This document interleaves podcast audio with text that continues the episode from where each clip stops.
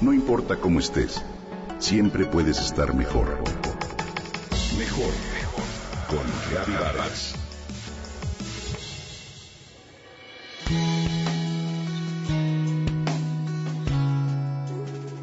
Qué pesadez se siente al leer o escuchar la frase, no hay nada más importante que encuentres tu verdadero propósito en la vida, en especial cuando no lo tienes claro.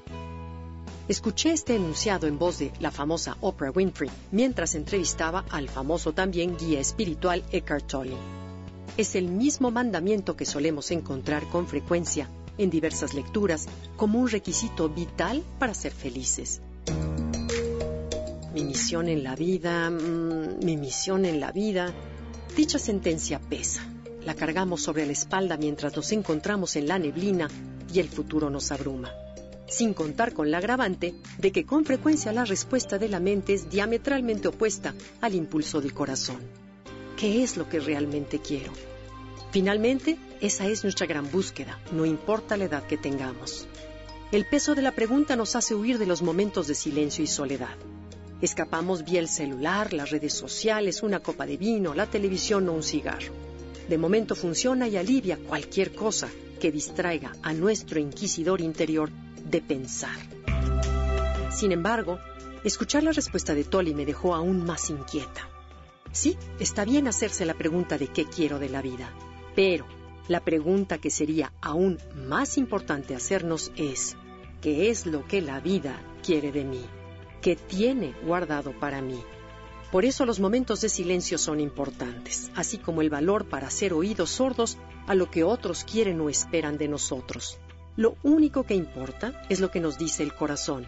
A él es al que hay que hacerle la pregunta y esperar en silencio su respuesta. Atestiguar en estos días que pasaron el gran cariño y movimiento de la gente, de los medios de comunicación, el interés en las redes sociales que causó la muerte de nuestro queridísimo Juan Gabriel, me llevó a reflexionar que en realidad lo único que la vida quiere de nosotros, lo que nos pide y que el Divo de Juárez cumplió ampliamente es gozar. Basta verlo en cualquiera de sus conciertos, grabaciones, contacto con la gente para dejarnos el corazón lleno. ¿Por qué? Porque vemos en él y en sus interpretaciones el gozo por lo que hace. Lo hacía desde el corazón y por eso su música toca todos los corazones.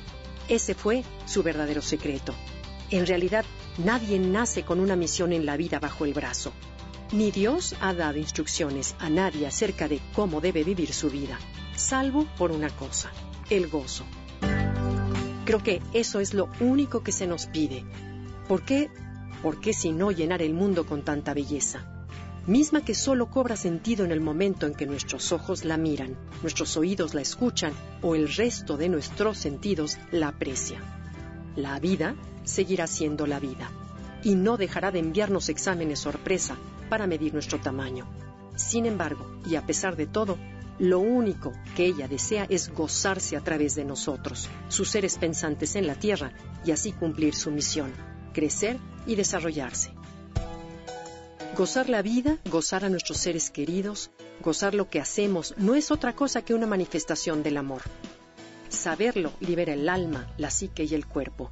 Entre más nos convertimos en seres gozosos, más lo contagiamos a nuestro alrededor y por ende el mundo se convierte en un mejor lugar.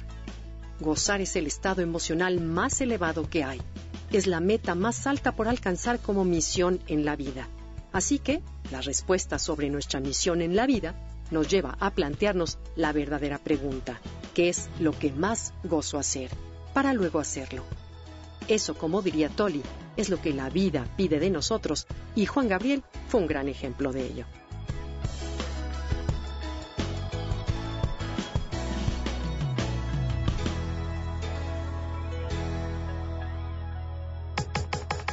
Comenta y comparte a través de Twitter. Gaby-Vargas. No importa cómo estés, siempre puedes estar mejor. Mejor, mejor. Con Gaby Vargas.